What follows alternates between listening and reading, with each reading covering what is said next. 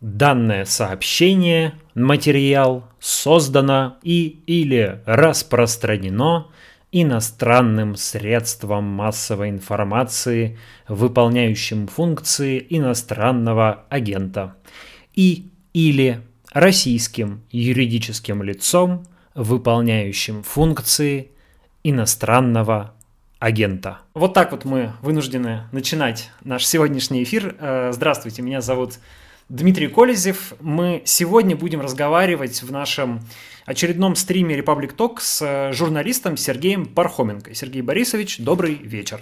Добрый вечер. Мы разговариваем максимум полтора часа. Я буду задавать свои вопросы, вы можете задавать свои вопросы в чате. Я буду читать чат, э, Сергей Борисович будет на что-то отвечать, на что-то, ну, на что успеем, я думаю, на все ответит. Напишите, как нас видно и как слышно, чтобы мы знали, что все в порядке. Поставьте лайки трансляции, чтобы э, алгоритмы YouTube порадовались и показали ее как можно большему числу разнообразных людей. Ну, Сергей Борисович, раз уж мы начали с чтения этого замечательного сообщения, давайте сразу с иноагентов и начнем. Вы внимательно наблюдаете за российскими медиа, в том числе как один из а, организаторов премии «Редколлегия», а, вот по вашему впечатлению, какой эффект этот закон его применение произвел на российский медиаландшафт, на российские медиа? Давайте даже так спрошу. Вот по-вашему, что государство, власть пыталась добиться этим законом, какие цели она преследовала и что получилось в итоге. Добилась ли она того, чего хотела? Мне кажется, что это карательная мера, а у карательной меры всегда э, одно единственное предназначение – устрашать, наводить ужас – Смысл этого закона был именно такой. Он заключается не в том, чтобы ограничить от какого-то влияния, как они утверждают, не в том, чтобы восстановить какую-нибудь справедливость в ответ на какие-то другие законы, которые почему-то применяются каким-то российским государственным и пропагандистским медиа. А, нет, смысл этого закона не в этом. Это ложь, это лицемерие.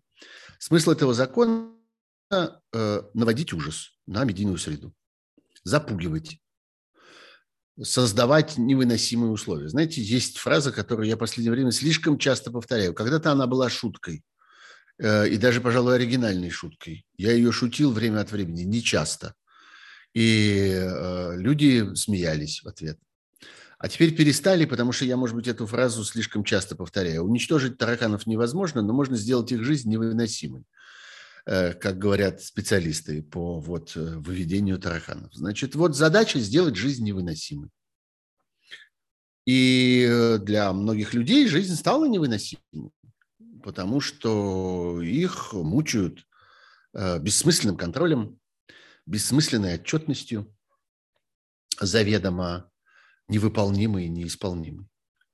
А других мучают ожиданием, поскольку закон этот составлен таким образом, что абсолютно любой гражданин Российской Федерации, который один раз открыл рот и что-нибудь сказал, причем неважно, что он сказал, повесил на столбе объявление, что он э, хочет снять э, двухкомнатную квартиру за разумную плату и обязуется содержать ее в чистоте и порядке. Вот это вот сообщение предназначено для неопределенного круга лиц, поскольку оно висит на столбе. Ставим галочку, пункт первый исполнен. Пункт второй – какие-нибудь деньги когда-нибудь, вне всякой связи с этим сообщением, полученные из-за границы. Ну, если вам двоюродная тетя прислала серебряную ложечку на зубок, когда вам было, соответственно, когда зубок появляется, э, в месяцев 6, наверное, ну вот годится. Серебряная ложечка сойдет за, за э, значит, ценности, полученные из-за рубежа. Если ваша тетя э, жила, например, в Молдавии.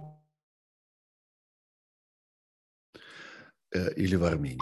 Этого совершенно достаточно. Вот, значит, э, это вот ставим галочку номер два, и это все исчерпывающие требования для того, чтобы сделаться иностранным агентом. Есть много легенд на эту тему.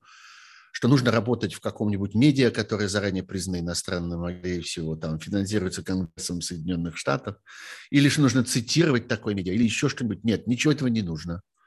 Э, достаточно вот отвечать вот этим двум критериям.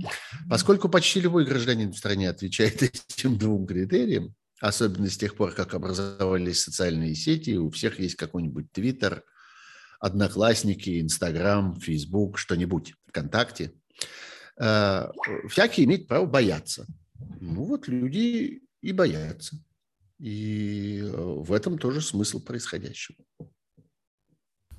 Но если говорить о том эффекте, который произвел э, закон именно на профессиональных журналистов, удалось, э, ну, сделать жизнь невыносимой ведь не из чистого садизма, правда? В этом же есть э, какая-то цель, ну, то есть, видимо, чтобы меньше писали, меньше говорили, там, меньше копали, расследовали. Вот это удалось этого добиться или нет? Пока нет, но урон нанесен большой, конечно. Значительное количество людей перестали заниматься этой профессией или решили, что они перестанут заниматься этой профессией в ближайшее время. Таких людей немало. Э, какие-то медиа закрылись.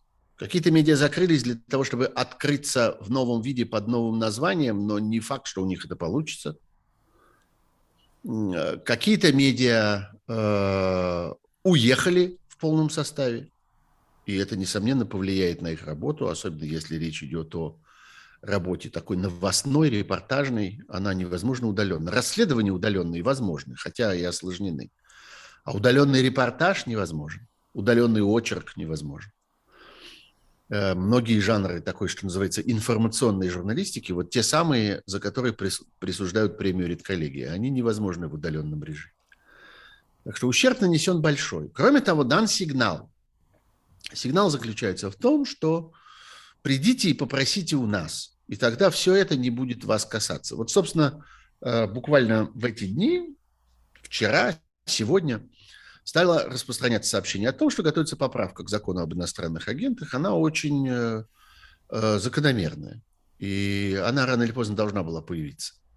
Смысл этой поправки заключается в том, что своим можно. Вот это буквально прямо написано в э, этом законопроекте, что государственные средства массовой информации или, вот это самое важное, средства массовой информации, получающие государственную субсидию, Э, освобождаются от, э, вот, выходят, выводятся из-под действия этого закона.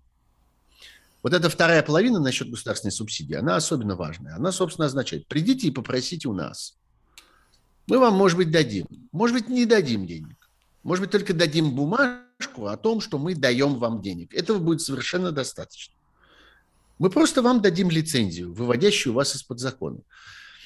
Это следующий шаг – это следующая ступенька на этой лестнице, ведущей вниз, когда законодатель совершенно осознанно разделяет субъекты на те, э, которые подчиняются его собственному закону, и которые не подчиняются. Ни один законодатель в мире в здравом уме не будет этого делать, если он реально законодатель, а не резиновый штемпель, который ставит э, штамп «да, согласен» на законопроекте, который сделан в совершенно другом месте – спущен сверху и принят по приказу, как это происходит в э, Российской Федерации с Российской, с Российской Государственной Думой. Они не являются законодателем, они являются э, законооформителем, законопубликатором, если хотите. А законодательствуют у нас совершенно другие э, органы власти, совершенно другие учреждения, совершенно другие люди – а, и в этой системе это становится возможным. Законодатель подписывает, по существу, убийственный сам для себя закон о том, что не все подчиняются его закону. Но в этой логике это может быть. А вот зачем нужна такая поправка? Ведь и сейчас э, многие средства массовой информации, получающие иностранное финансирование, отчитывающиеся об этом перед Роскомнадзором, Роскомнадзор публикует эти списки, ну, например, Интерфакс – а, получают иностранное финансирование, отчитываются. Под действие закона не попадает, потому что и так закон носит может применяться избирательно. Никто Минюст не обязывает каждого, кто получает иностранное финансирование, объявлять иностранным агентом. Зачем такая поправка про... Ну, видите, пока, пока это не написано, что он может применяться избирательно. Он как бы формально выглядит так, как будто бы он должен применяться автоматически. Но он, конечно, применяется избирательно. Э, ну вот какие-то люди кричат по этому поводу. Какие-то люди говорят, это несправедливо, а вот а вы тоже должны. Э, на мой взгляд, это не самое умное занятие кричать, а вы тоже должны. Мы должны, помните, опять же, как в том анекдоте, мы бор- должны бороться не за то, чтобы все были одинаково бедные, а за то, чтобы все были одинаково богатые. Так и тут. Бороться надо не за то, чтобы ко всем применялся этот закон, а бороться нужно за то, чтобы он никому не применялся, чтобы этого закона просто не было. Это правильная задача для оказания давления на власть. Вот, э, но э, тут несправедливость уж больно налицо. Э, вот эта вот избирательность, она выглядит действительно очень вопиющей. Она выглядит абсолютно произвольной, а слово «произвол» все-таки обидное слово. Когда вам начинают говорить, у вас тут произвол, начальник обижается, разные начальники обижаются и говорят, ну что, зачем вы меня обижаете?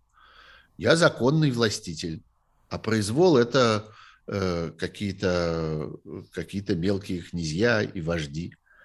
А я тут законный властитель. Да еще на международном уровне начинают кричать. С одной стороны, ничего страшного. Вот эта вот история про то, что, ну, Нью-Йорк Таймс напишет. Ну, Нью-Йорк Таймс два раза напишет. Ну и что? Собственно, что нам с этого будет? Но неприятно. Ну, как-то не, не хочется э, выглядеть под лицом в чужих глазах, даже если эти глаза тебя как-то не особенно беспокоят. Э, неаккуратненько как-то получается. Э, вот есть такая легенда о том, что, знаете, есть такая формула. Президент у нас легист. Вот с тех пор, как президент у нас отменил Конституцию абсолютно беззаконным образом, нарушив вообще все мыслимые э, критерии изменения этой самой Конституции, процедуру изменения этой самой Конституции, разговаривать про легист уже, наверное, довольно неприлично. Но президент любит, чтобы аккуратненько. Э, у него есть свое представление о том, что такое аккуратненько. Но вот сейчас не аккуратненько, когда просто от балды к одним применяют, к другим нет. Давайте это уже напишем. А кроме того, важная вещь, глупым, которые еще не поняли, дадим сигнал. Приходите к нам, Приходите к нам, мы вам выдадим лицензию, мы вам выдадим охранную бумагу в форме государственного субсидирования. Ведь некоторое время тому назад президент сказал поразительную вещь о том, что нужно в сфере медиа применить госзаказ. Это оно и есть вот госзаказ и вот это самое государственное субсидирование, которое выводит из-под действия карательного закона, безумного, смысл которого, возвращаемся к началу нашего разговора, заключается только в том, чтобы наводить ужас. Никакой пользы он не приносит. Он только разрушает, пугает, мучает и так далее. Специальный такой мучительный закон. Не мучительный, а мучительный. Вот. А, вот президент сказал это немножко другими словами, в другой форме что будет госзаказ. Самое смешное, что большая часть, хотя что тут смешного, самое печальное, что большая часть, вообще огромное большинство российских медиа, если иметь в виду их все в совокупности, в том числе те, которые работают в российских регионах, давно действуют по этой системе. Огромное количество региональных медиа на уровне регионов, э, то есть областей, краев, республик России – или на уровне больших городов, или даже на уровне средних городов, или даже на уровне маленьких городов, работают с, э, на э, основе так называемого договора об информационном обслуживании с местной властью, с администрацией губернатора или с администрацией мэра города, или там, где нет мэра, с администрацией эм, э, какого-нибудь городского совета или еще чего-нибудь такого. А, и заключается такой договор. И в соответствии с этим договором медиа получает финансирование, ну, скудное, нищенское, ну, какое-то получает. Как-то существует, как-то живет. А с другой стороны, полностью утрачивает всякую самостоятельность, даже уже не независимость, а просто самостоятельность и всякую инициативу. Вот я занимаюсь много лет уже таким проектом, называется «Последний адрес». Я надеюсь, что многие про это слышали. Это такое гражданское движение, которое в разных городах России э, размещает на стенках домов такие маленькие, размером с почтовую открытку, металлические памятные знаки о том, что вот здесь жил такой-то и такой-то, и этот такой-то и такой-то подвергся политическим репрессиям. И был совершенно бессмысленно погублен, там либо умер в тюрьме, либо его расстреляли, либо еще что-нибудь ужасное с ним случилось.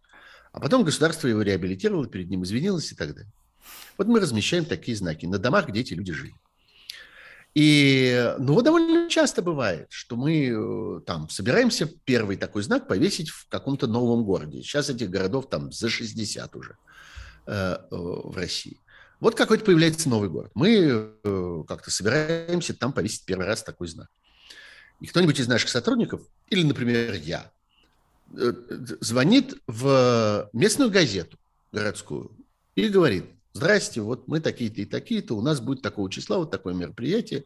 Мы соберемся на углу улицы такой-то и улицы такой-то и будем там размещать вот такой знак. И мы бы, конечно, хотели, чтобы это, об этом написали в местной газете, и чтобы люди пришли, и как-то, ну, вообще, чтобы это было каким-то событием для вашего города. Вас это не заинтересует, такое э, событие? На что мы получаем ответ обычно такой. Да черт его знает, может, заинтересует, может, не заинтересует. Ну, это вообще не к нам вопрос. Вы звоните в городскую администрацию. Если они нам велят прийти и осветить события, мы придем и осветим. Нам что? Велят не освещать, не будем освещать. Так что вы выясняете там в городской администрации, им это интересно или нет, они хотят или не хотят. Пусть они нам дадут знать. Ну вот так оно и работает. Это и есть госзаказ. Э, вот. Хотелось бы, чтобы на этом госзаказе сидели все, кому власти хотелось бы.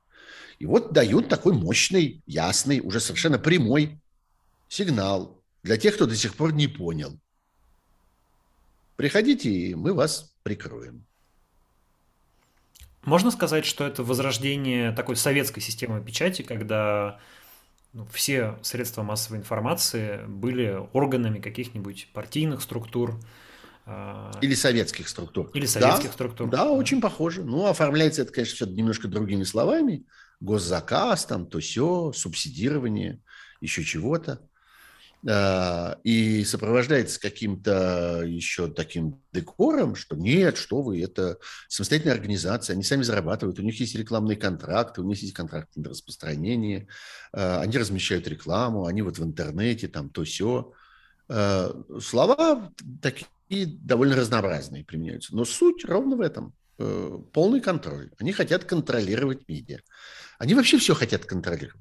Они хотят контролировать гражданскую жизнь, они хотят контролировать гражданские проекты, разнообразные НКО и так далее. Если вы хотите э, как-то отстаивать, не знаю, городскую среду в вашем городе, какой-нибудь парк или какие-нибудь памятники, архитектурные достопримечательности, или если вы хотите сражаться за улучшение экологической обстановки, или если вы хотите помогать больным детям, или если вы хотите помогать немощным старикам, или если вы хотите делать еще что-нибудь хорошее. Не то, чтобы государство было против, не то, чтобы оно вам запрещало этим заниматься, нет, но оно хочет вами руководить при этом.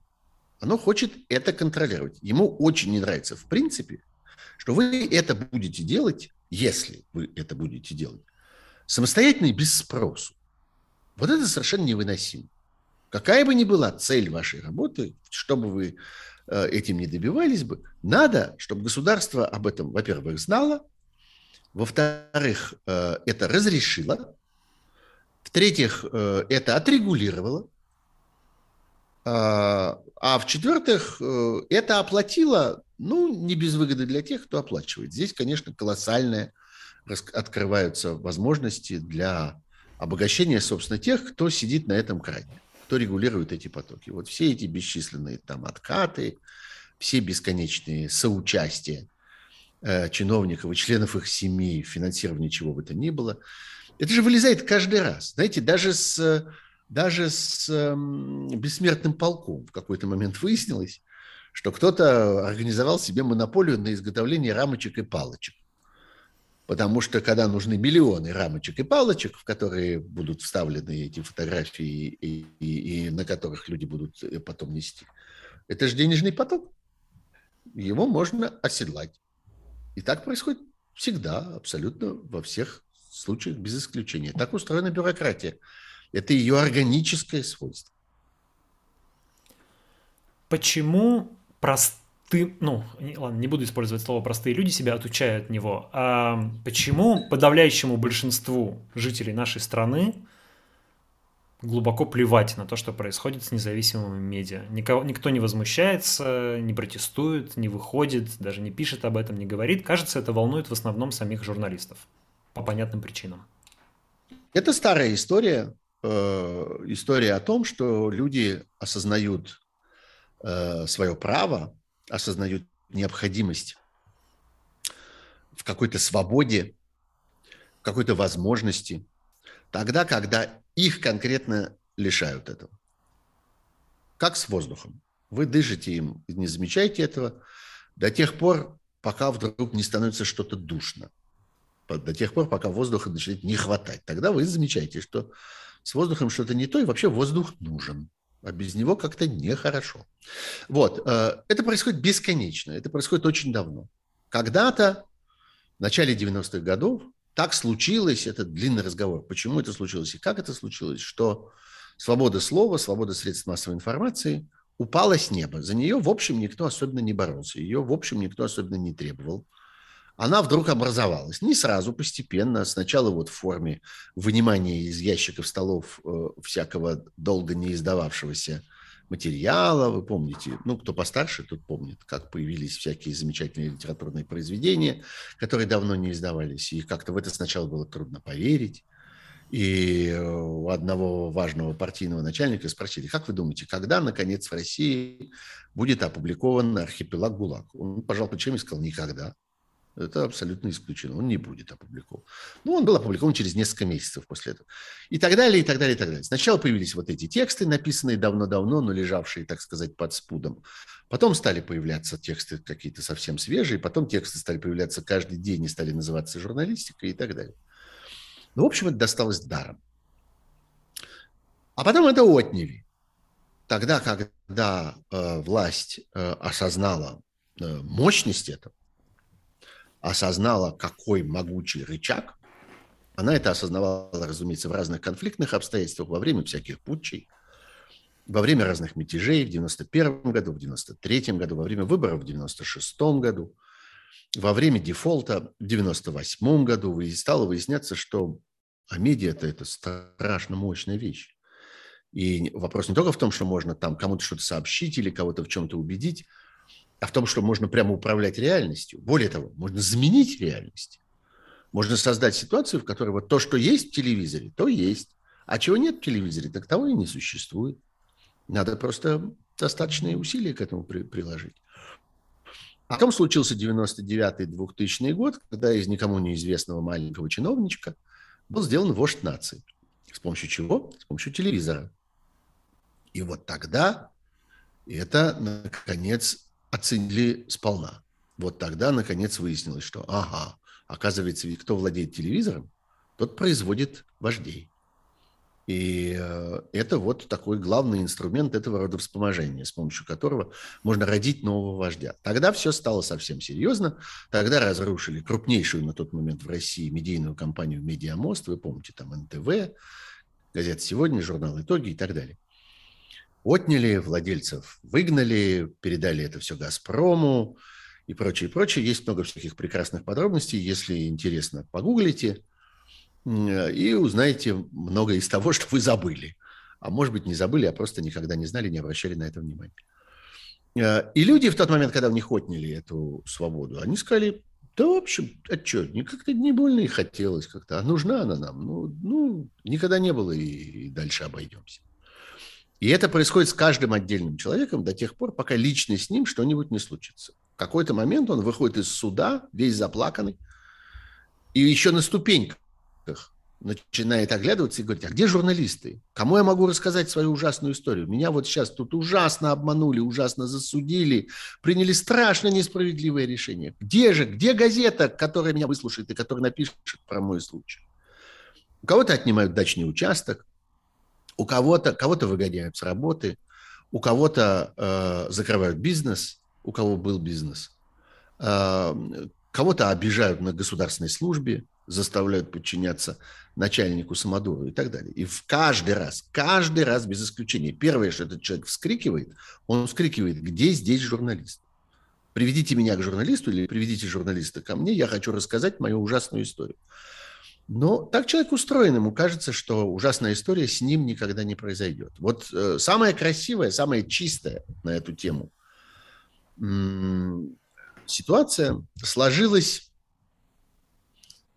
Э, мне кажется, в 2004 году, когда предстояли очередные выборы, были э, э, думские выборы, соответственно, ну вот одни были в 99 году, когда первый раз Единая Россия всех победила. Вот, следующий, значит, 2004 год. И тогда вышел закон 2003, о том, что 2003, да, 2000, там правильно. Считаем от 99-го. 2003, а 2004 были президентские уже выборы. Вторые путинские. Вот, так э, вышел закон о том, что журналисты не имеют права писать о кандидатах на выборах, если они не являются формально зарегистрированными членами избирательного штаба. Такая поразительная была вещь. И э, группа журналистов, в том числе, например, мой коллега э, э, Сергей Бунтман, заместитель главного редактора «Эхо Москвы», и еще целый ряд разных других журналистов, собрались в компанию и подали э, иск в Конституционный суд для того, чтобы опровергнуть этот закон. И выиграли. Все кончилось хорошо. Закон был отменен, тогда был такой конституционный суд, что он еще рассматривал какие-то вещи по существу, и он рассмотрел это по существу и принял справедливое решение о том, что это безобразие.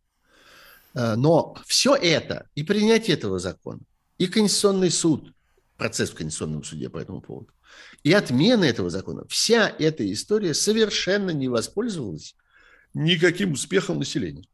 Совершенно не собрала на себя никакого внимания, потому что население говорило – ну да, там что-то какой-то конфликт, какие-то что-то журналисты скандалят с депутатами, что-то не могут поделить. Одни другим что-то не разрешают, а они хотят это делать, ну, им это зачем-то надо, а те говорят, нет, не делайте. Ну, в общем, у них там что-то какой-то непорядок. Журналисты истошно кричали в этот момент, послушайте, это не наша проблема, это ваша проблема.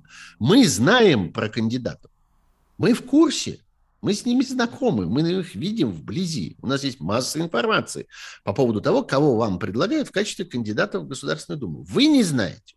Это вам надо. Мы вам собираемся сообщить об этом. Население не вняло. Оно как-то не внедрилось в этот, в этот конфликт. Ну вот это был такой совсем чистый, ясный случай. С тех пор оно так и происходит. Э, люди свои права осознают постепенно – люди осознают нужду в какой-нибудь свободе или в какой-нибудь гражданской возможности тогда, когда их ее лишили, а она нужна в связи с каким-то жизненным обстоятельством. Ну, мало времени прошло. В историческом смысле, сколько мы там прожили-то? 30 лет в свободной стране? Э, ну, или, во всяком случае, считавшие себя свободной некоторое время. Это не очень много. Еще все не воспитались на эту тему. Вот принимая разные ограничения в отношении журналистов, в том числе закон об иноагентах, который мы с вами обсуждали, со стороны власти, в том числе Владимира Путина, часто звучат обвинения в том, что ну, финансирование российских СМИ из-за рубежа – это вмешательство во внутренние дела, и что вот если бы Россия таким занималась в Соединенных Штатах, ее бы наказали, и, в общем, там наказывают, типа применяют к Russia Today закон об иностранных агентах, а вы являетесь сотрудником института Кеннона, американского, да, американского учреждения. В том числе, насколько да. я понимаю, этот институт а, проводит мероприятия, нацеленные на поддержку независимых СМИ в России. Да, есть такая программа, она называется Russian Newsroom.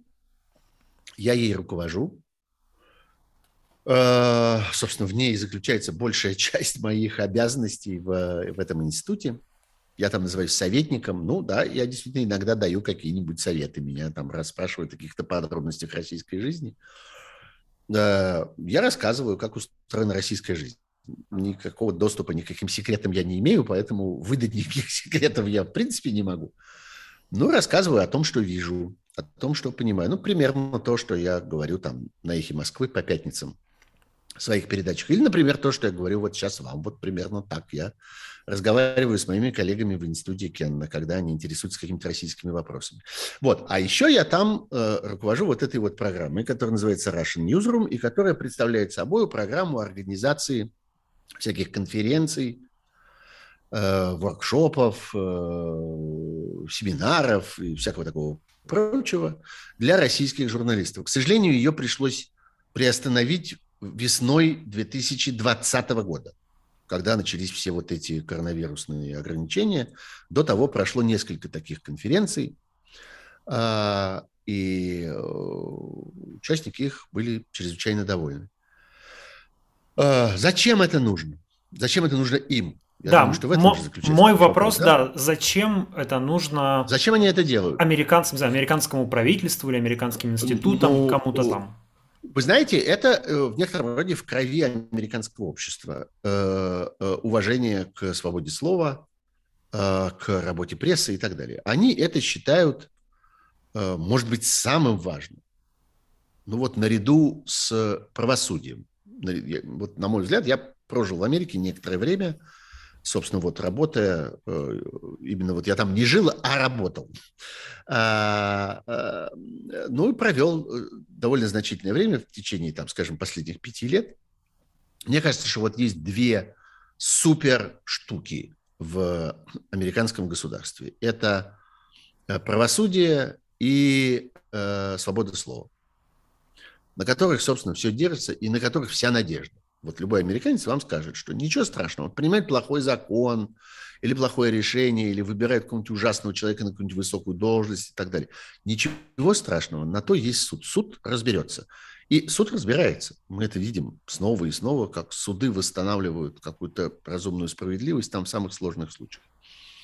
А еще есть вера в то, что вот э, есть э, медиа, есть журналисты, они расскажут они сообщат. К сожалению, в последнее время там эта вера довольно сильно подрывается тем, что э, политические события, политическое противостояние там как бы разрывает медиа на две части. Они как бы занимают одну или другую сторону, становятся за тех или за других. В этом, конечно, ничего хорошего нет. Но, к сожалению, видимо, избежать этого невозможно.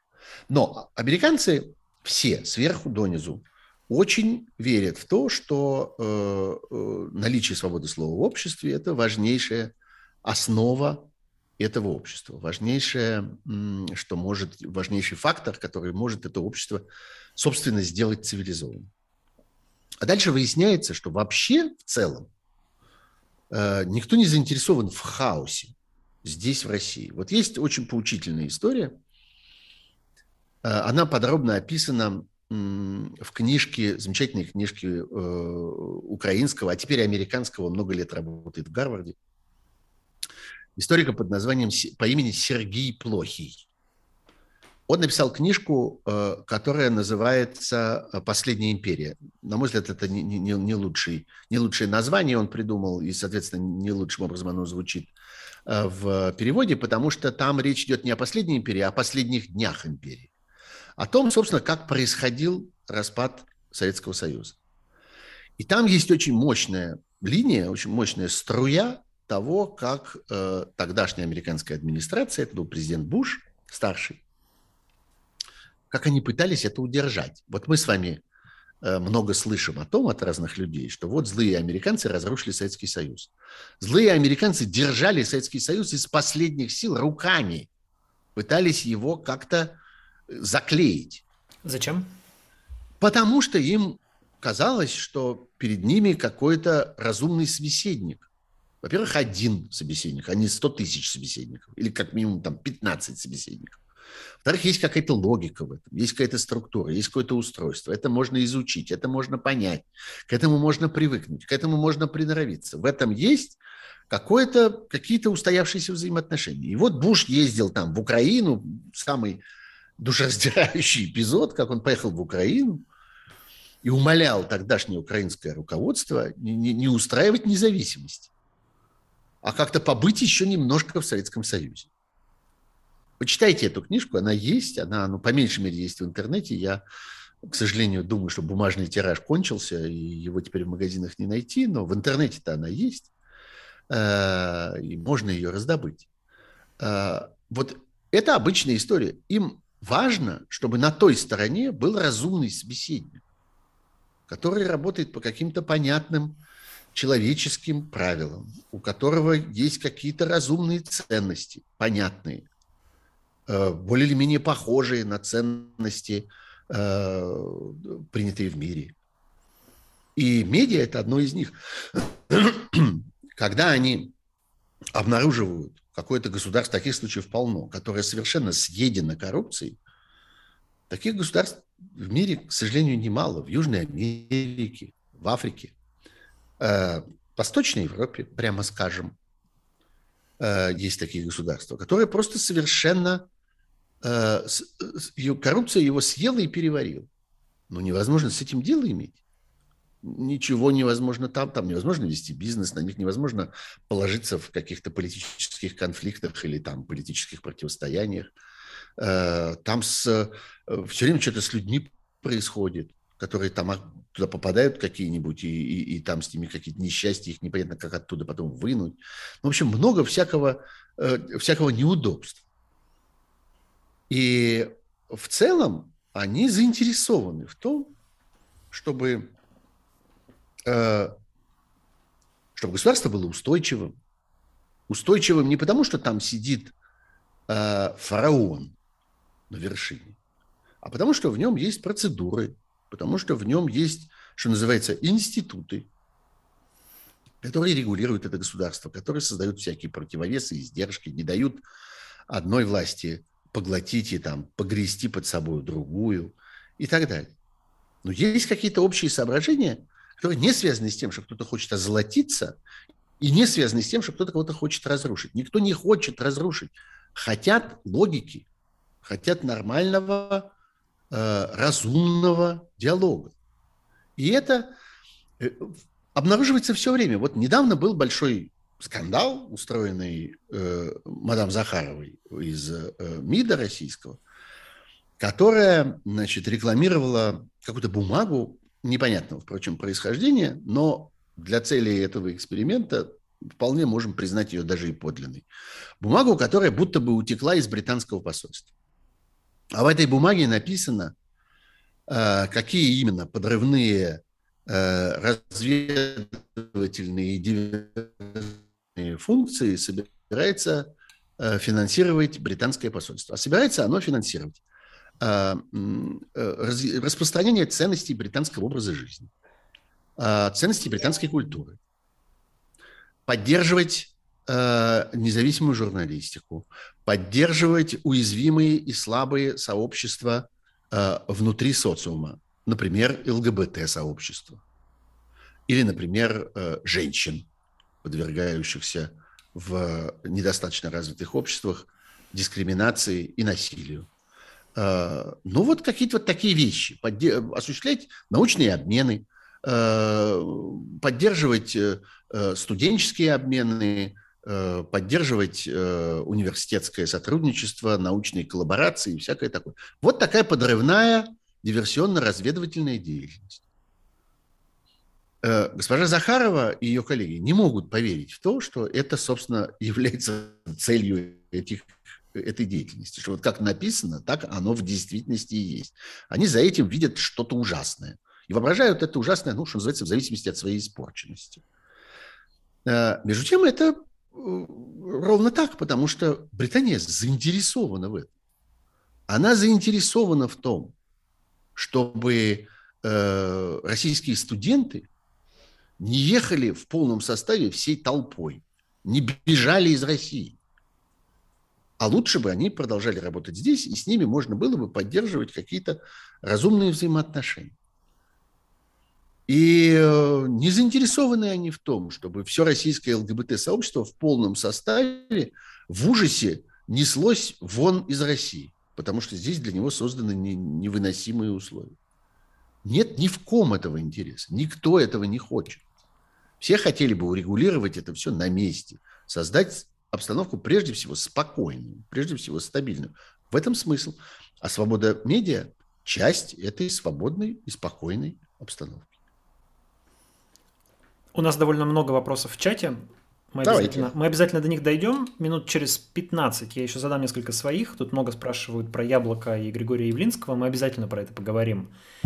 Я пока вас вот про что хотел спросить. Нашел данные последнего опроса Левада-центра, который, естественно, внесен в реестр иностранных агентов, а, который в 2019 году решил спросить россиян, какие журналисты у них вызывают наибольшее доверие. Самое большое число опрошенных, 23%, назвало Владимира Соловьева. В рейтинг также вошли Владимир Познер, Ольга Скобеева, Дмитрий Киселев, Ирада Зейналова, Александр Гордон и другие журналисты. Там нет ни Дмитрия Муратова, ни Сергея Пархоменко, ни даже Юрия Дудя нет. Почему так? Э, большие объемы аудитории. Мы берем выборку людей на улице, да, как делаются опросы. Берется репрезентативная выборка, более или менее случайная. Такая выборка людей, в которой э, как бы сохранены те пропорции, которые есть в обществе. Та же пропорция мужчин и женщин, та же пропорция молодых, средних и старых, та же пропорция образованных и необразованных и так далее, и так далее. Берется репрезентативная выборка, и ее начинают опрашивать. И встречается много людей, которые видели Владимира Соловьева. Ну, потому что просто у нас в стране много людей видят Владимира Соловьева. Для этого есть специально э, созданные, поддерживаемые, финансируемые всей мощью государства. У нас последние десятилетия государство очень богатое. Ему очень повезло с ценами на нефть и газ, поэтому оно извлекает много денег из своих недр и, в общем, может себе позволить и финансирует очень щедро пропагандистские средства массовой информации, продвигает их в массы. Вот оно продвинуло Владимира Соловьева, и Скопееву продвинуло, и еще некоторое количество каких-то там людей, которые носят ведра с говном по, по студии. Он тоже их есть в рейтинге. Продвинули. Да? Естественно. Ну, а куда ему деваться? Его тоже продвинули. Его тоже как-то вложили огромные деньги в то, чтобы все э, их видели, чтобы все их слушали, чтобы в каждом доме был прямой и легкий доступ к этим, э, к этим медиа, который не требует никакого, никаких усилий. Он не требует никакого выбора. Это, что называется, по умолчанию. Вообще людям свойственно, большинству людей, получать то, что само в руки идет. Э, они так едят, они так потребляют, они так одеваются – в обычные вещи. Довольно немного людей, которые любят какую-то особенную пищу, или которые выбирают какие-то странные цвета, которые никто не носит э, на своих свитерах, куртках и майках. Все, в общем, если вы посмотрите на, на улице, вы увидите, что люди одеты, в общем, более-менее в одном тоне. Вот. И э, это касается и потребления информации тоже. Ну, если вам это предлагают, если вам ничего не надо делать для того, чтобы это получить, ну так вы это и получаете. А усилия большие, деньги в это вложены большие.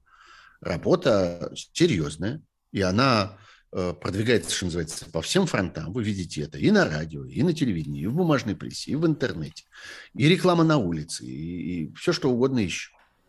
Получается большая аудитория. В этой большой аудитории легко можно наловить большое количество людей, которые говорят, я этого человека знаю. А дальше начинается следующий эффект. Люди путают «знаю» и «доверяю». Людям э, неудобно отвечать, что, знаете, я не в курсе. А, и вдруг оказывается, что есть человек, которого вы точно знаете. И вы говорите, ну окей, хорошо, ну вот значит он мне не нравится. То же самое на выборах происходит. Почему люди на выборах голосуют за знакомых?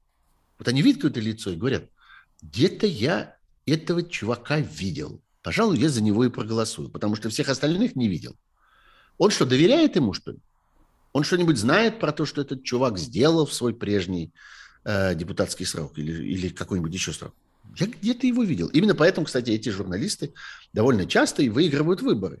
Не потому, что люди верят в то, что они окажутся хорошими депутатами, сделают какие-нибудь добрые дела и так далее, а потому что где-то я видел этого чувака. И этого оказывается достаточно. Это часто смешивают. Любой социолог это знает. что фактор знакомства, фактор известности очень легко конвертируется фактор одобрения, доверия и всего остального. Поэтому, кстати, политтехнологи, например, так пекутся об этом и так, так трясутся над тем, что вот узнаваемость, узнаваемость, узнаваемость должна быть большая, потому что они понимают, что будет узнаваемость, будет и голосоваемость. Как-то люди, если тебя опознают, так они больше вероятности, что они за тебя и проголосуют. Так ровно это и здесь происходит. К вопросу о журналистах, победителях на выборах. А, Евгений Попов выиграл, например, выборы в Москве и выиграл, если правильно помню, благодаря электронному голосованию. Давайте поговорим немного, поговорим немного про это.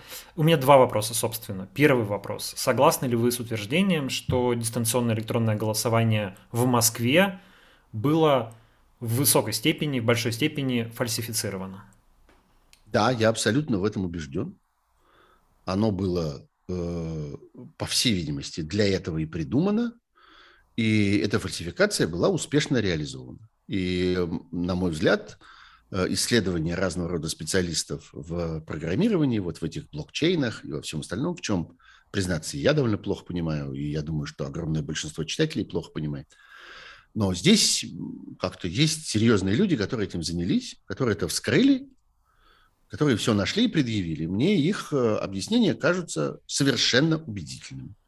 Например, объяснение о том, что в этой системе, помимо публичной системы подсчета, которая была там выложена, другое дело, что она была варварски выложена кучей, как бы сказано, было «на, разбирайтесь, вот мы тут вам вывалили, ройтесь, копайтесь». Ну, вообще так не выкладывают. Ну, хорошо, окей, во всяком случае, было в чем рыться и копаться тем, кто готов был потратить на это время. Но помимо этого была еще вторая система подсчета, которая была предназначена для того, чтобы манипулировать голосами, основываясь главным образом вот на этой системе так называемого отложенного голосования.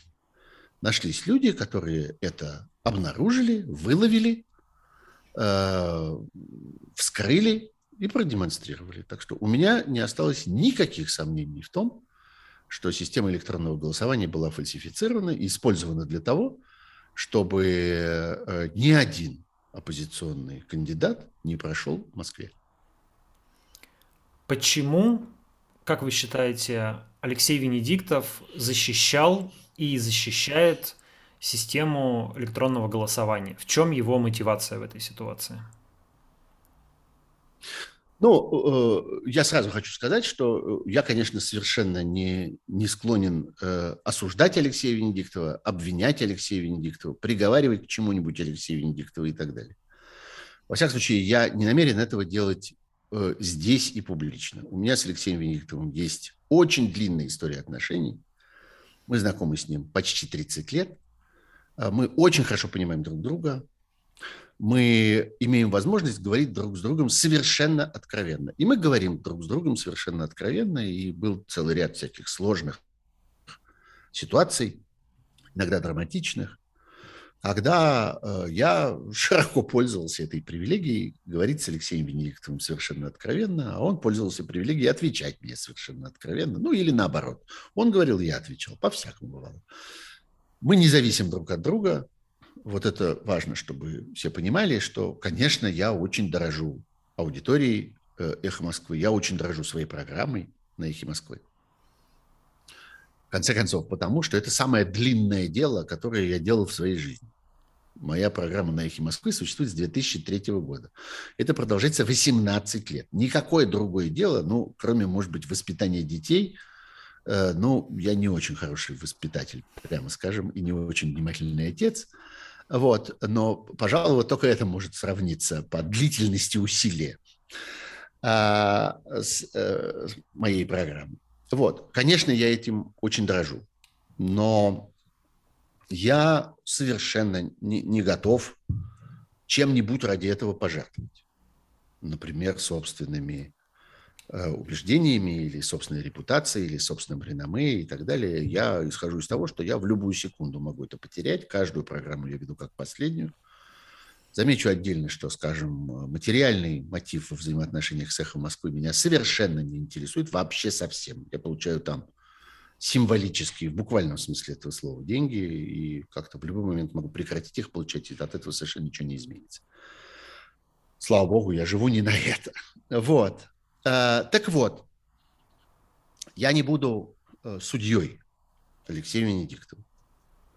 Но э, я считаю, что он совершил ошибку, он позволил себя использовать. Почему он позволил себя использовать, я понимаю, потому что вообще вся его жизнь на протяжении многих-многих лет подчинена одной единственной задаче э, сохранить существование радиостанции «Эхо Москвы» как очень большой ценности. Это действительно очень большая ценность. И Алексей Венедиктов действительно добился очень больших успехов на этом поприще. Я хочу обратить ваше внимание, что за то время, пока существует «Эхо Москвы», огромное количество разных других медиа начались, пожили немножко и кончились. И мы про них даже и забыли уже. А, или, может быть, вспоминаем их, вздыхая, но прекрасно понимаем, что они никогда не вернутся. И как-то так вышло, что НТВ нет, вот того НТВ, которое было медиа. Газет «Сегодня» нет, журнала «Итоги», которого я был главным редактором, нет. Журнала «Нью Таймс» нет. Ведомостей нет. Коммерсанта нет. Ну, то есть шкурки есть, как бы названия существуют в некоторых случаях, а в некоторых нету и шкурок. А самих этих медиа давно нет. Русского Ньюзвика нет. Э, и огромного количества разных других. Вот они все были и кончились, а «Эхо Москвы» все есть и есть. И существует, и существует. И мы должны с вами признать, что усилия Алексея Венедиктова э, увенчались очень большим успехом. Особенно потому, что это усилия длящиеся. Это не то, что вот что-то схватить и бросить криком. Это многие могут или там перепрыгнуть через э, э, быка, который на тебя несется с, с рогами впереди. Это тоже некоторым удается. А вот тащить, долго-долго э, тащить, это очень сложно. И почти никто этого не умеет. А вот в сфере медиа, так как это делает Венедиктов, Пожалуй, в общем, выяснилось, что умеют два человека. Он и Муратов, больше никто. Который Муратов тоже много-много лет сохраняет свою газету. А, ну вот, так что я понимаю, что это смысл всего, что он делает. А, но есть, к сожалению, люди, которые, по всей видимости, готовы пользоваться этим его э, желанием и готовы э, использовать его в своих преступных, не побоюсь этого слова, целях. И я хорошо себе представляю, что люди, э, как бы, с которыми э, Алексей Венедиктов поддерживает свои рабочие отношения, и смысл этих отношений заключается в том, чтобы радиостанция «Эхо Москвы» по-прежнему существовала, и существовала вот такой, какой мы ее знаем, так вот, эти люди в какой-то момент воспользовались этим и создали э, ловушечную, обманную ситуацию, которую втащили Алексея Венедиктова и использовали его в своих целях. Э, это очень жаль. В этой ситуации, как, так сказать, на финише этой ситуации, на выходе из этой ситуации, конечно, у Венедиктова была возможность разорвать на себе майку и сказать, вот, произошло что-то ужасное, э, меня обманули, меня использовали, с моей помощью совершили вот такие злодеяния и так далее, и так далее. Но, во-первых, вполне возможно, что он так не думает. Вот когда я говорил о том, что я убежден в том, что э, имела место фальсификация, так я говорил о себе, а не о ком-то другом. Возможно, он так не считает. А, у него есть какие-то аргументы на этот счет. Мне эти аргументы кажутся неубедительными и недостаточными. А, и они не перевешивают моей уверенности. Но он, наверное, к этим своим собственным аргументам относится по-другому. Так что, во-первых, возможно, он не считает, что его обманули, использовали и всякое такое. Во-вторых, э, в этой ситуации окажется, если вдруг почему-либо он решит вот пойти, так сказать, э, путем разорванной майки. Окажется, что он зря все это дерьмо ел. что его не только обманули, использовали и все остальное, но еще и задача, стратегическая задача, которой он добивается и которой посвящена вообще вся его деятельность, задача сохранения радиостанции «Эхо Москвы», окажется погубленной.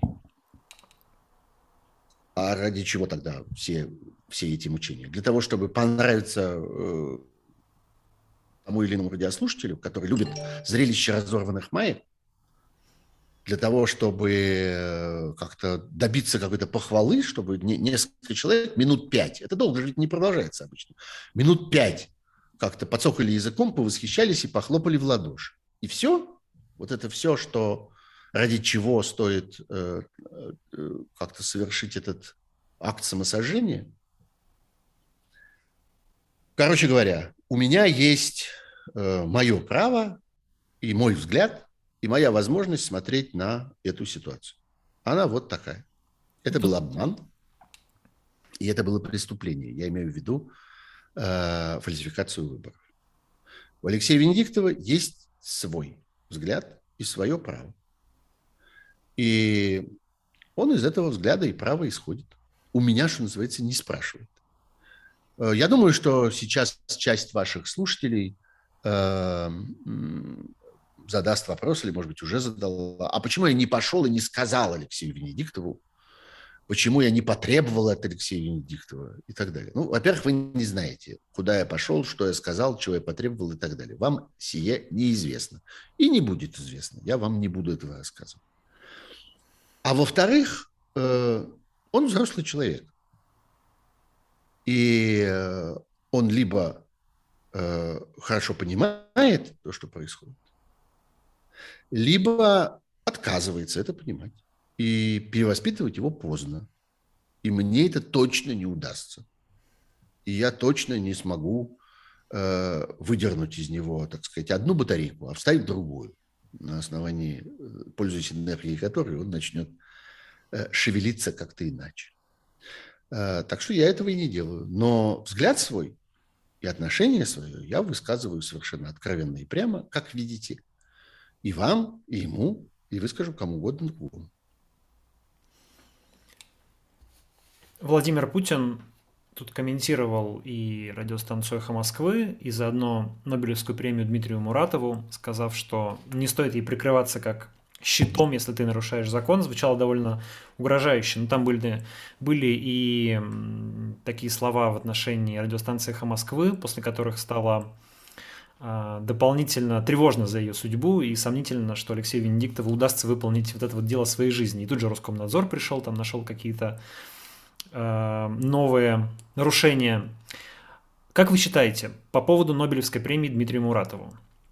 Какой э, эффект это произведет на российский медиаландшафт, на гражданское общество, на отношения власти с гражданским обществом? Изменит ли это что-то?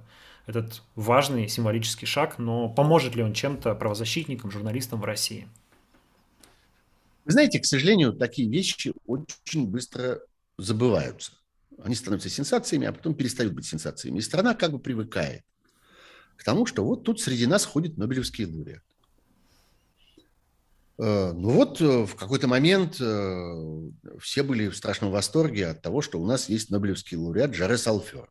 Был такой Нобелевский лауреат. К сожалению, его нет в живых уже. Его политические позиции были довольно ужасны. Но, в общем, он не оказал большого влияния на политическую и общественную жизнь в России. Но ему же дали научную деятельность да, да, конечно. Э, но в данном случае это за гуманитарную деятельность, но тоже мне не кажется, что как-то страна будет годами, десятилетиями жить с сознанием, что среди нас есть Нобелевский лауреат. И Нобелевский лауреат тут вот как-то радикально самим фактом своего присутствия меняет ситуацию. Я думаю, что э, тогда, когда пройдет вот это удивление у одних, раздражение у других, восторг у третьих, удовлетворение у четвертых и так далее по поводу этой э, премии, это произойдет достаточно быстро. Дмитрий Муратов останется один на один с этой своей премией, и она принесет ему огромное количество, я не скажу неприятностей, но, во всяком случае, лишних хлопот, волнений и забот. Потому что вспоминать будут тогда о нем, когда людям будет чего-нибудь от него надо. И это уже сейчас видно, что появился такой, появилась такая возможность по любому поводу, в любой конфликтной ситуации, э, в любой сложной ситуации как-то принять позу и немедленно, значит, э, задать вопрос. А, а что, собственно, наш Нобелевский лауреат на эту тему? Что он помалкивает? А где, собственно? А что-то я не вижу нашего Нобелевского лауреата. Что-то он не пришел как-то и не развел руками эту чужую беду, не заплатил всем бедным, не вылечил всех больных, не наказал всех злодеев и не поощрил всех, э, всех праведников. Как-то вот что-то слабовато у нас Нобелевский лауреат оказался. И это будет, к сожалению, продолжаться. И чем дальше, тем больше будет находиться э, э, людей, которые будут к этому относиться вот как к такой возможности на кого-нибудь повесить свою заботу или свою нужду, или свою вину, или еще что-нибудь свое. И Дмитрий Муратов будет это нести там, с большим или меньшим хладнокровием. Надеюсь, что у него хватит, так сказать, душевных сил этому всему сопротивляться. А, это одна сторона дела. Другая сторона дела касается э, российской власти, которая, конечно, очень огорчена и встревожена, потому что ну, во-первых, произошел некоторый акт, который является актом демонстрации неподчинения. Вот им казалось, что они все контролируют. А вдруг что-то такое случилось, что они точно не контролировали. Что-то произошло точно не так, как им бы хотелось. Ну, им, конечно, хотелось бы, чтобы Путин получил Нобелевскую премию мира. Ну, окей, это пока довольно сложно, но во всяком случае, чтобы им бы хотелось, чтобы Нобелевскую премию мира не получал никто из вот этих вот. А один из вот этих вот ее получил. И это прям демонстрация того, что Вселенная несовершенна с их точки зрения. Но зато ее не получил Навальный, и теперь уже, видимо, в э, ближайшее время... Да, это хорошо, да, уже неплохо, да, уже неплохо, что не получил Навальный. Был риск, что получит Навальный, а он ее не получил. По всей видимости, скоро не получит, потому что, ну, все знают, что у Нобелевского комитета, помимо всего прочего, есть еще такая манера как-то раскладывать эти премии более или менее равномерненько. А, и когда еще очередь дойдет опять до этой русской корзинки, как-то в которой уже одна премия лежит. А, поэтому да, может быть, ну это уже неплохо, что может быть не получит. Вот. Но в целом это, конечно, нехорошо, что получил не тот человек, которому мы велели дать, а какой-то совсем другой.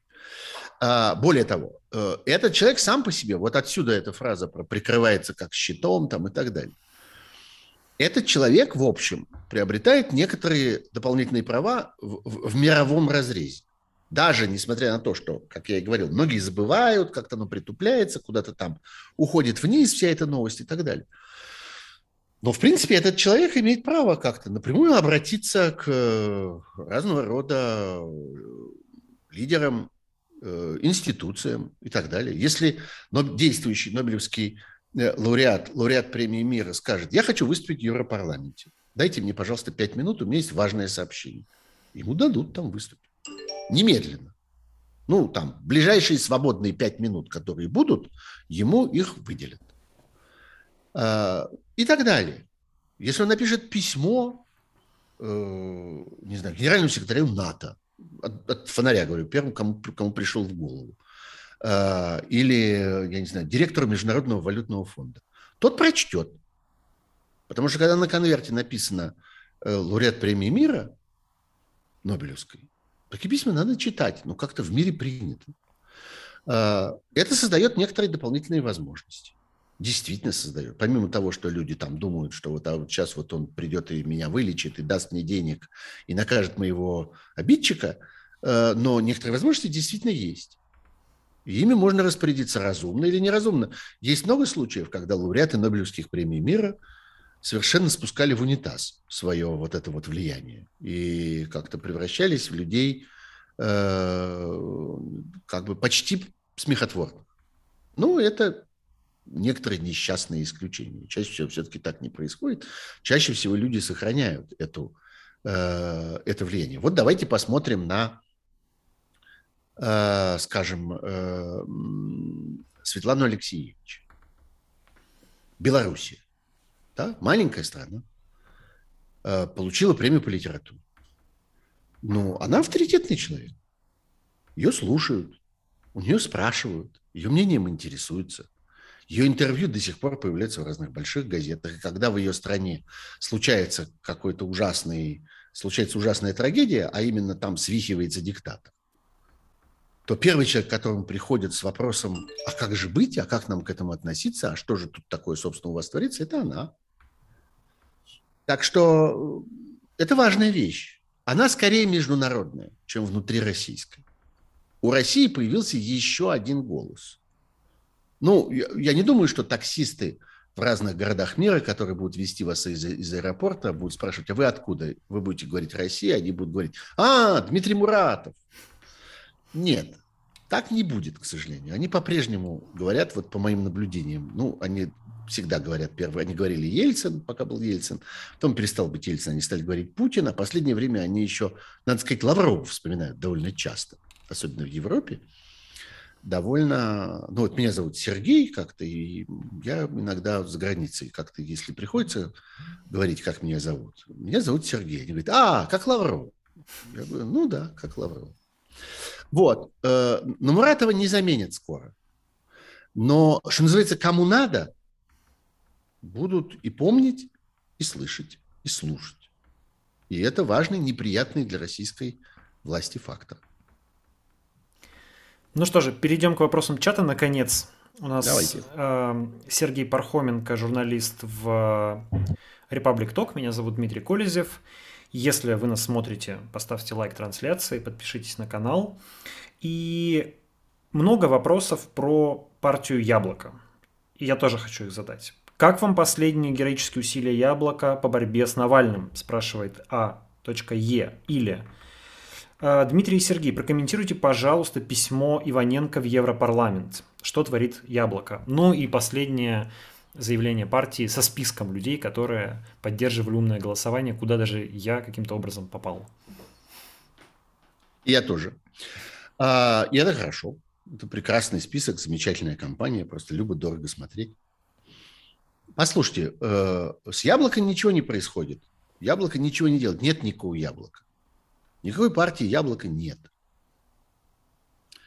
Есть э, нематериальный актив, принадлежащий конкретному человеку, Явлинскому Григорию Алексеевичу. Он контролирует этот бренд и то, что к этому бренду прилагается. Там большое удобное здание на Пятницкой улице в Москве. Полезная вещь, большое здание в центре города. Какое-то количество автомобилей там, и прочие ерунды и мелочи, которые даже не будем вспоминать. Но главное, что он контролирует вот это.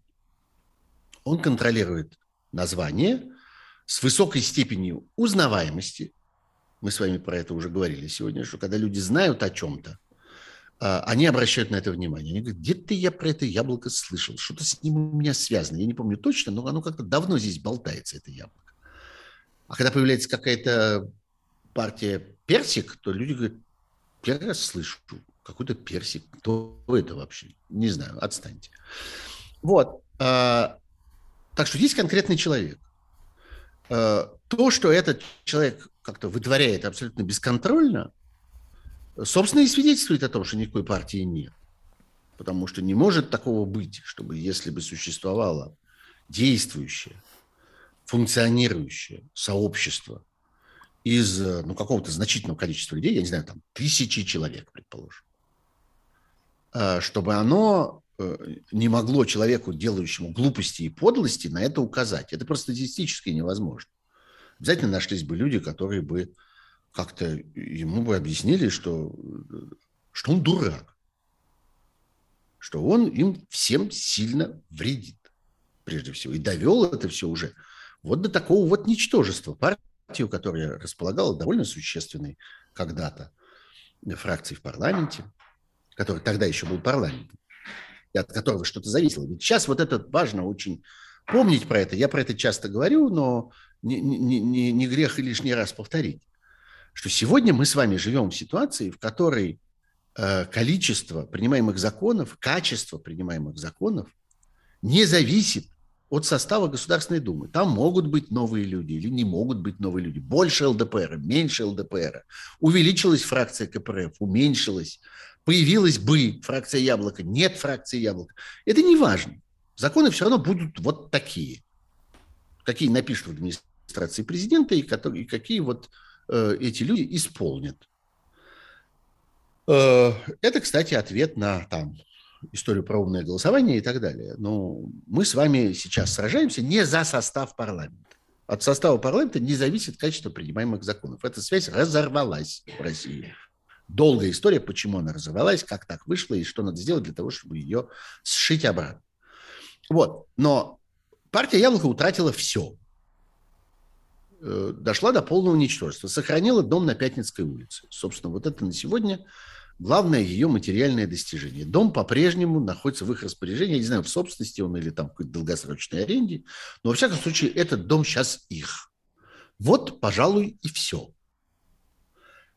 А также э, возможность э, при помощи, опять же, государственной пропаганды э, оказывать влияние на людей или пытаться оказывать влияние на людей. Вот это вот заявление так сказать, яблоко, а в действительности текст Явлинского, который им подписан, который, несомненно, им инициирован, и который, несомненно, собственно, в значительной, ну, я не знаю, там есть, наверное, какие-нибудь редакторы, спичрайтеры, но которые, в общем, подпись стоит Явлинского, значит, э, за этот текст он несет ответственность. Э, этот текст почему сделался таким известным? Потому что над этим поработала государственная пропаганда, в том числе. Она вложила в это свои усилия. Вот это то, на что он обменивает э, э, свое бывшее уважение. Ну вот он выбрал, э, выбрал такой путь. То, что он делает, вещь подлая, буквально подлая. Это просто подлость. Э, пытаться остаться на плаву таким способом, пытаясь э, э, как бы утопить дальше человека, оказавшегося в сложных условиях, оказавшихся там осознанно, оказавшихся там, оказавшегося там потому, что э, это отвечало, так сказать, его некоторым жизненным идеалам, его мировоззрению и так далее.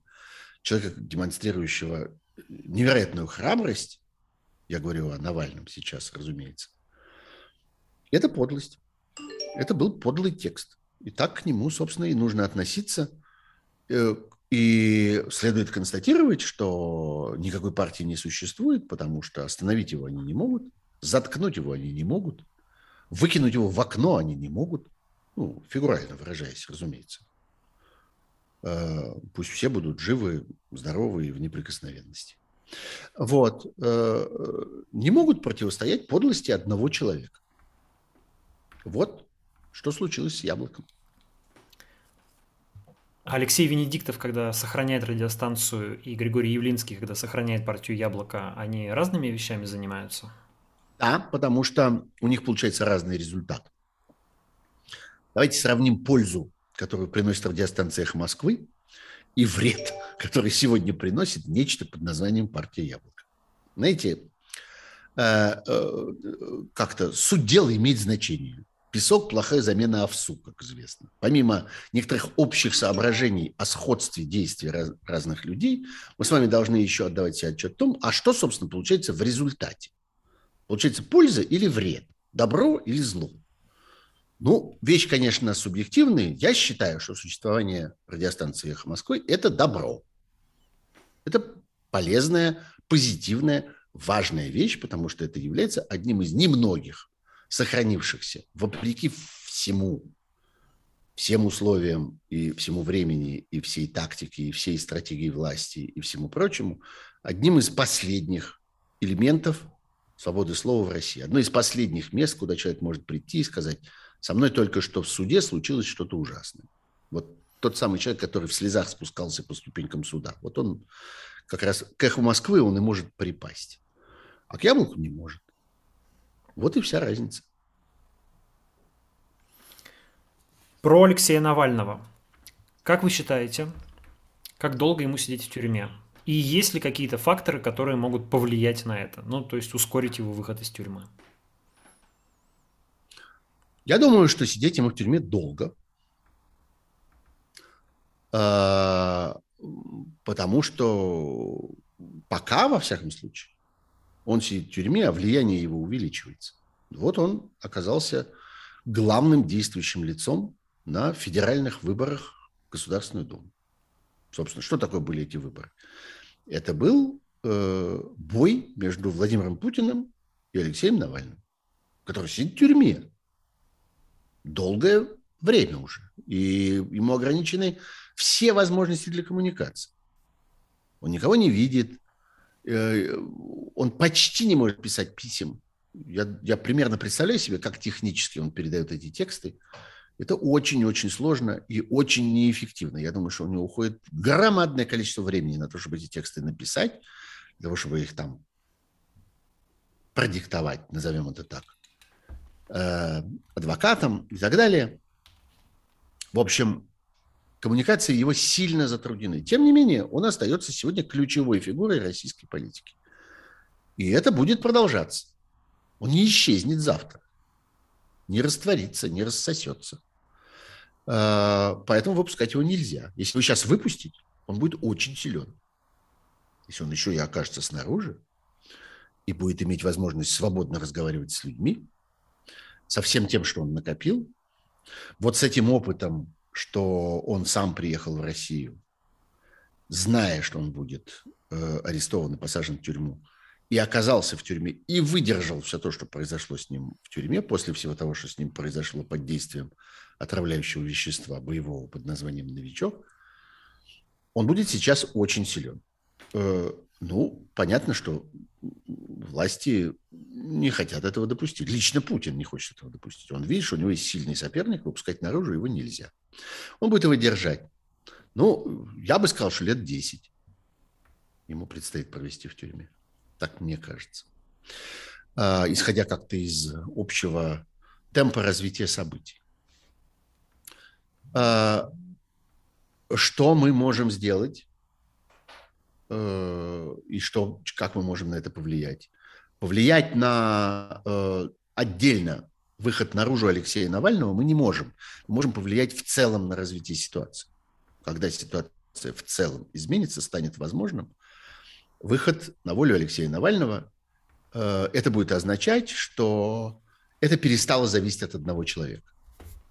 Что появились вновь некие политические механизмы, в результате которых происходит развитие российского государства и общества.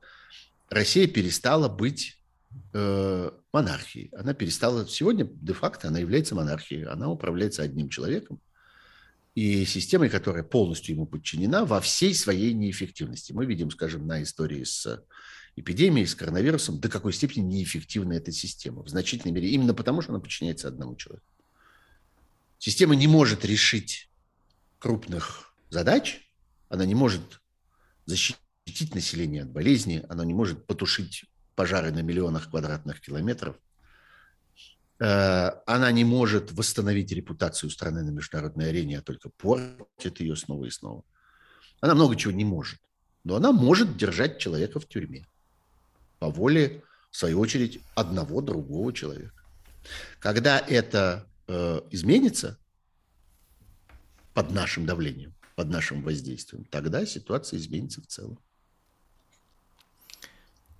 И из этого вытекает мой последний вопрос про то, что, собственно, делать тем обычным людям, которые сейчас находятся в России и которые ну, не согласны с тем, что происходит, недовольны. Такие вот, знаете, есть опросы у Левада-центра, страна идет в верном направлении или в неверном. И довольно большой процент людей считает, что страна идет в неверном направлении. Не помню уже сколько, но что-то там в районе, наверное, 40%. Вот этим людям, что бы вы посоветовали делать? На Репаблике выходило довольно много разных текстов, которые предлагают разные индивидуальные стратегии. Типа «уезжайте», здесь уже нечего делать. Или Э, приспосабливайтесь, встраивайтесь в этот режим, вам предстоит жить с ним долго, лучше встроиться. Или там боритесь до последнего. Вот как вы считаете, какой бы вы, если бы к вам обратились за советом, какой бы выбор вы посоветовали сделать? Из чего исходить при этом выборе? Если пытаться ответить на этот вопрос, наверное, самый важный вопрос, ключевой вопрос, если пытаться ответить на него одной фразой, короткой, то я бы сказал так, устанавливайте связи, э, э, создавайте среду, Вот это самое важное. Когда-нибудь это пригодится. А, если окажется, что вы часть какой-то среды, что вы связаны с значительным количеством других людей, э, с которыми у вас есть взаимопонимание, с которыми у вас есть надежная связь, с которыми вы одинаково оцениваете э, разные вещи или, что даже может быть важнее, с которыми вы можете спокойно и разумно обсуждать разные сложные вещи. Это когда-нибудь вам пригодится. Когда-нибудь это сработает. Когда-нибудь окажется, что эта среда нужна для того, чтобы совершить какое-то совместное усилие, противостоять какому-то злу. Может быть, выйти на улицу, может быть, не выйти на улицу, может быть, э, организовать какие-то формы противодействия, может быть, создать какой-то проект, который будет Э, создавать какую-то ценность, связи пригодятся всегда. Вот главное, э, самое ужасное, что может произойти с человеком, это загнать его в, в одиночную камеру. Это то, что они собираются, хотят и пытаются сделать с Навальным. Изолировать его, вырвать его из среды. Они и каждого из нас пытаются вырвать из среды. Просто не все мы еще сидим в тюрьме, но для каждого из нас, в сущности, подготовлена вот такая, или там они пытаются применить такую тактику, чтобы разорвать наши связи с окружающей жизнью. Поэтому такое давление на интернет. Поэтому такие требования закрыть крупнейшие социальные сети. Закройте YouTube, закройте Facebook, закройте Twitter. Все позакрывайте, потому что люди общаются между собой. Это самое ужасное. Они знают об этом, что это самое ужасное. А это действительно самое ценное, что у нас есть взаимоотношения с людьми. Нужно создавать вокруг себя среду, любую, на уровне места, где вы живете, и где есть какие-то местные локальные проблемы, которые... Это не, не обязательно сражаться за сквер. Мы не дадим спилить эту липу. Ну, не у всех, не всем так повезло. Не у всех есть липа, которую нужно не дать спилить. А, но существуют самые разные как бы, мотивы для общения людей, которые живут рядом – работают над одним и тем же, увлекаются одним и тем же. Э, я не знаю, боятся одного и того же, болеют одним и тем же, учатся одному и тому же и так далее. Это универсальная вещь, которая точно пригодится и которая точно является наилучшей, наиэффективнейшей формой сопротивления. Сопротивления вот этому тоталитарному безумию, смысл и задача которого разобщать людей, рассаживать их по одному по ячеечкам с тем, чтобы можно было справиться с каждым из них в отдельности. Так это было в ужасные советские годы, когда КГБ всеми силами боролась с попытками людей создать хоть что-нибудь. Кружок по изучению испанского языка. Нет ничего страшнее, всех посадим. А, или секцию карате. Или студию макраме вот ничего нет страшнее, чем вот это, когда люди собираются вместе и пытаются что-то вместе э, делать, потому что следующим шагом они пытаются что-то вместе думать и о чем-то вместе, что-то вместе понимать и о чем-то вместе говорить, а там, глядишь, и действовать. Так что вот стратегия, на мой взгляд, такая. Что касается уезда или не уезда, э, ну, оцените свою профессию прежде всего. Есть такие профессии, Э, которые сегодня в России становятся невозможны. Ну, прежде всего, к сожалению, это профессии, связанные с серьезной наукой. Заниматься наукой в России сегодня нельзя. И это следует констатировать. Если вы увлечены научными исследованиями, если ваше признание, призвание э, наука и изучение окружающей природы, окружающего мира и так далее, вы не сможете делать это в России. И это следует констатировать. Ну вот оцените свою профессию и поймите, она относится к этим, э, к этому классу или не относится. У нас осталось еще пара минут, и по традиции наших стримов у Репаблика очень читающая аудитория. Посоветуйте пару-тройку книг любых, которые бы вы рекомендовали прочитать нашим слушателям, зрителям, читателям. Знаете, я не буду, наверное, особенно оригинален, если я вам скажу, что есть вечные книги, э, э, чтение которых производит грандиозное впечатление в любом возрасте. Собственно, классика. Э, я считаю, что э, человек должен несколько раз в жизни прочитывать «Войну и мир», потому что э, в разное время он вычитывает из этого разные вещи. Я считаю, что человек должен несколько раз в жизни прочитывать Анну Каренину. Я считаю, что человек должен много раз в своей жизни читать Чехова. А, или смотреть пьесы Чехова, или, или читать пьесы Чехова. Например, мне кажется, что чтение «Вишневого сада» – это самое лучшее времяпрепровождение, которое человек может себе позволить. А, вот, так что среди тех книг, которые я рекомендую, есть много классических книг э, русской литературы, э, которые вы определите для себя сами. Я думаю, что у каждого из нас есть какое-то количество книжек, которые человек мучительно пытается прочесть всю жизнь, и у него не получается. Вот я, например, положил колоссальные усилия для того, чтобы читать Достоевского. У меня это получается очень плохо. Ну, так я и как-то и, и перестал с этим мучиться. А кто-то это сделает легко. Зато я читаю Толстого и Чехова легко и с удовольствием. Что касается книжек современных, то есть много прекрасных, э, прекрасного научно-популярного чтения. Э, я бы очень советовал, э, как книжки такие, открывающие ну, некоторый горизонт и понимание вообще всего, что происходит на свете сразу. Я бы очень советовал книги Ричарда Докинза.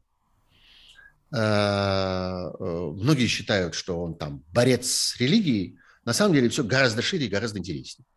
Он объясняльщик того, откуда все взялось.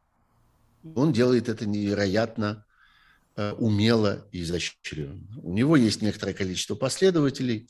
Например, есть великая книга э, «Ружья, микробы и сталь». Она называется Джареда Даймонда. Э, о том, опять, откуда все взялось. Почему человечество развивалось вот таким путем, почему у него образовались вот такие ценности, почему вот в таких местах получились богатые страны, а в таких, ну, богатые, благополучные, многолюдные, успешные и красивые, а в других местах не получились. Э, мне кажется, что таких книг немало сегодня, и их нетрудно найти.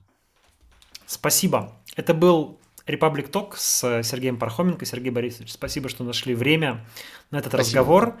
Э, расшифровка выйдет, как всегда, на Republic, и следующий на следующей неделе, наверное, мы эфир пропустим, потому что я буду в отъезде. А вот э, через неделю обязательно проведем еще один.